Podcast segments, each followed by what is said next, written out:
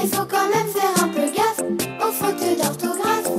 Je m'appelle Perrine Andrieux et je vous invite à découvrir les pressés de l'expression. On se souvient des, des grosses lèvres de Mick Jagger. Vous, c'est la langue. La langue française, exactement. Mais concrètement, les pressés de l'expression, c'est quoi? C'est le podcast Travail et langue française. Apprenez à mieux vous exprimer dans un cadre professionnel et soyez plus à l'aise à l'écrit comme à l'oral lorsque vous vous adressez à vos collègues, à vos clients ou à vos supérieurs. Elle transforme quelque chose de chiant à la base en quelque chose de joli. Je vous propose des épisodes courts, réguliers et en libre téléchargement avec des recommandations qui passent toutes seules. Moi j'ai pratiquement rien senti. Donc, euh, ouais La honte Évidemment, je n'invente rien, je ne sors pas grand-chose de mon chapeau. Ce que je vous raconte est documenté et se base le plus souvent sur les positions de l'Académie française, l'avis des sémiologues et une utilisation approfondie du dictionnaire. Retrouvez-moi sur iTunes, SoundCloud et Stitcher, ainsi que sur la page Facebook Les Pressés de l'expression.